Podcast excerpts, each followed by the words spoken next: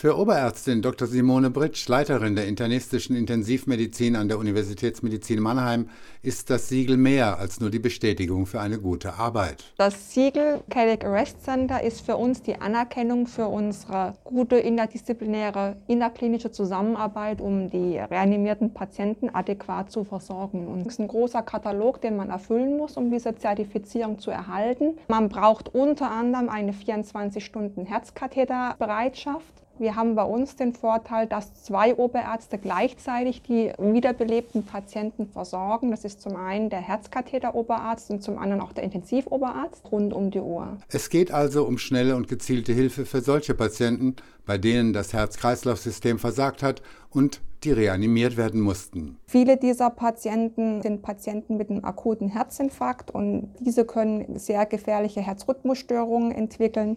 Es gibt auch reanimierte Patienten im Rahmen eines Verkehrsunfalls. Diese Patienten haben akute Blutungen, brauchen dringend Bluttransfusion, bedürfen dringlicher Operationen. Bei der Behandlung spielt in der Praxis vor allem der Zeitfaktor eine große Rolle. Es finden sich, bevor der Patient da ist, ein Schockraumteam in der Notaufnahme ein, die dann eine kurze Teambesprechung machen und dann den Patienten erstmal erst versorgen. Dann wird entschieden, was mit dem Patient weiters gemacht wird und entweder er kriegt eine Computertomographie, kommt in einen OP oder ins Herzkatheterlabor. Viele dieser reanimierten Patienten werden auf der Intensivstation vorsorglich für 24 Stunden auf 32 Grad Körpertemperatur heruntergekühlt. Das hat den Hintergrund, dass diese Patienten dadurch, dass sie wiederbelebt wurden, eine gewisse Phase hatten, wo das Gehirn nicht richtig mit Sauerstoff versorgt wurde. Und diese Kühlung verhindern Umbauprozesse, die das Gehirn weiter schädigen würden. Joachim Kaiser, Universitätsmedizin Mannheim.